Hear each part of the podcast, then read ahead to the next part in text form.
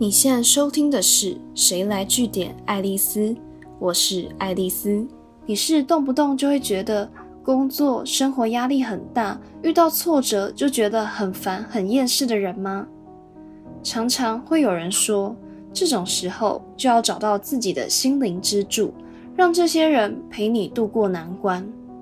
不过，身边的朋友、家人、另外一半的关怀重要归重要。但你要知道的是，就算今天没有外界援助，没有人替你分忧，你一样可以内建自己的挫折复原力。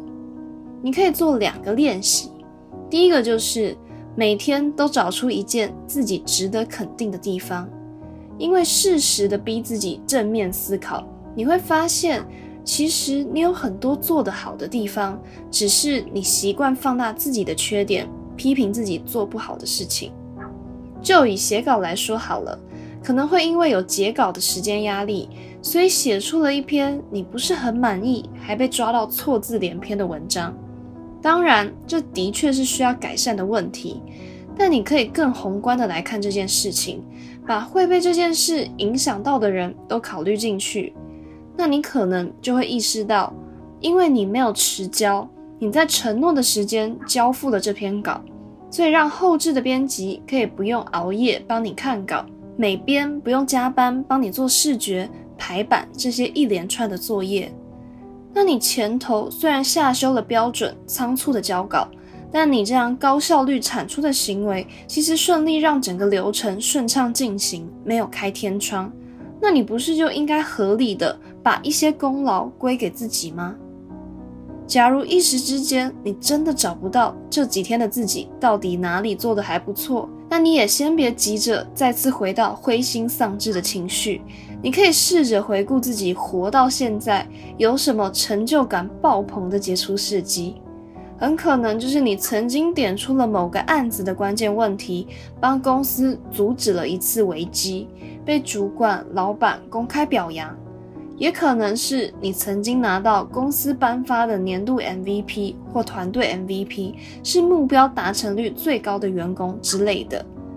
光是回忆一下当时兴奋、开心的心情，你的低落情绪就有机会平复一点。这另一方面也是让你透过自己过去曾经达成过的成就，提醒自己，我才没有那么糟。现在的低潮就是一个过渡期而已。再来更进阶一点，是找一个你敬佩、想成为的人作为理想范本，练习去思考：如果我是他，我这时候会怎么做？但要注意哦，这个练习要在你情绪相对平缓下来、没这么失落的时候进行，以免你又陷入比较心态，把自己看得更卑微，会变得更讨厌自己。这个练习的目的其实是要强化你理性思考、客观看待眼前问题的反应能力。例如，你很喜欢蔡依林，很佩服她一路走来，从来不把自己当做天才，而是用地才来称呼自己，靠着勤奋努力、学习跟网络酸民的言语攻击共处，才有现在的成就。那你就试着不要只是崇拜他，而是练习把自己当成他来思考。例如，你一直对于前阵子被老板教训，当下那种很丢脸、很委屈的心情耿耿于怀，你就可以问自己：如果现在是蔡依林遇到这些事，就像她当年遇到一堆酸言酸语，甚至人身攻击的时候，她会是什么态度？她会怎么反应？